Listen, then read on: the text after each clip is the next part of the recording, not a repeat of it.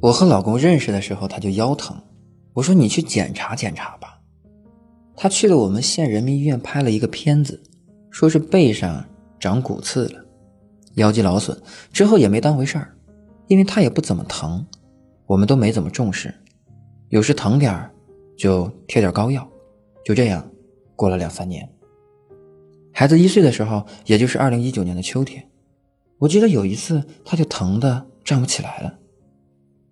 起不来床，下不了地，我那时也傻，也没想到这么严重，也没有督促他去检查，只是还以为腰肌劳损厉害了，让他去中医那里针灸，大概针灸了三四天就好多了，医生还给开了点药，喝了点药，又一次疼痛就过去了。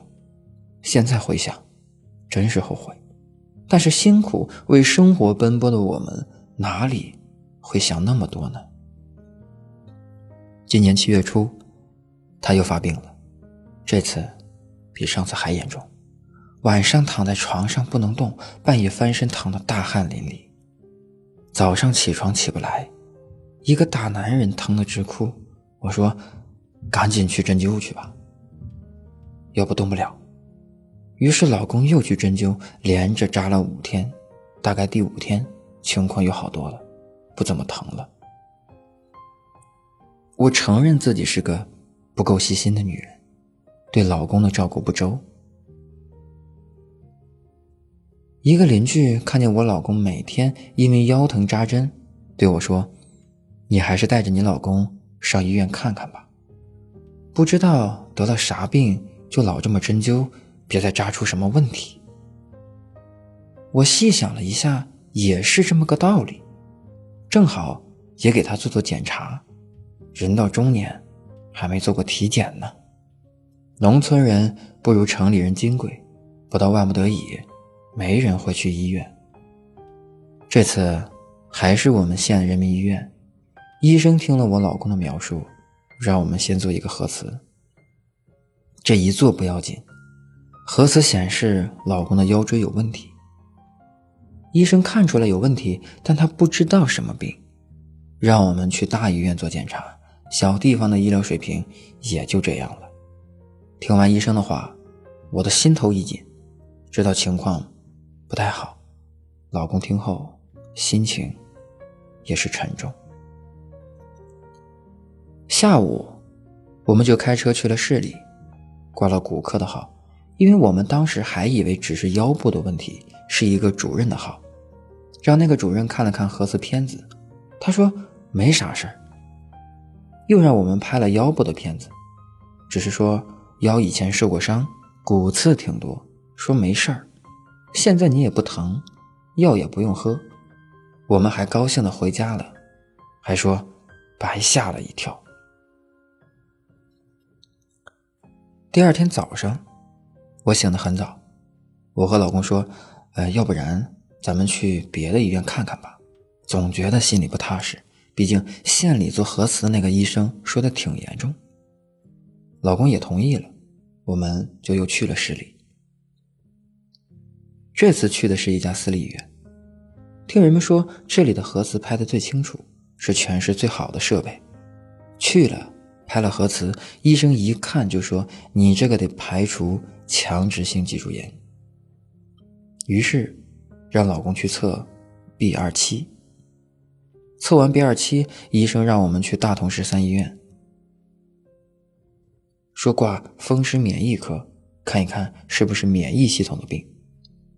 去了，医生给开了骨盆 CT，还有其他血样检查。CT 结果出来了，医生说你这就是强直性脊柱炎，而且时间长了。当时我们还不怎么懂。回家查了一下这个病，心里面挺恐惧的，因为它治不好，而且治疗起来很贵。但我们还心存侥幸，因为 B 二期还没有出来呢。在网上看，这个病百分之九十的人 B 二期都是阳性，只要 B 二期不是阳性，或许我们还不是强直性脊柱炎，只是简单的骨刺。过了一个礼拜。结果出来了，阴性，我俩特别高兴，拿着结果去找医生，说是阴性。医生说阴性也有这个病呀。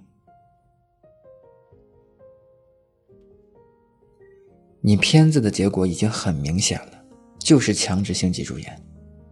听完之后，我的眼泪唰一下就流出来了。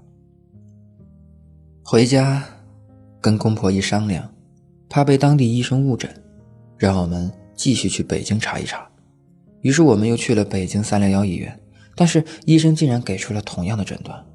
我说我们 B 二期是阴性，医生说确诊这个病不只是看 B 二期的。你老公血沉超标，C 反应超标，CT 拍片也符合强制结构，所以才确诊强制。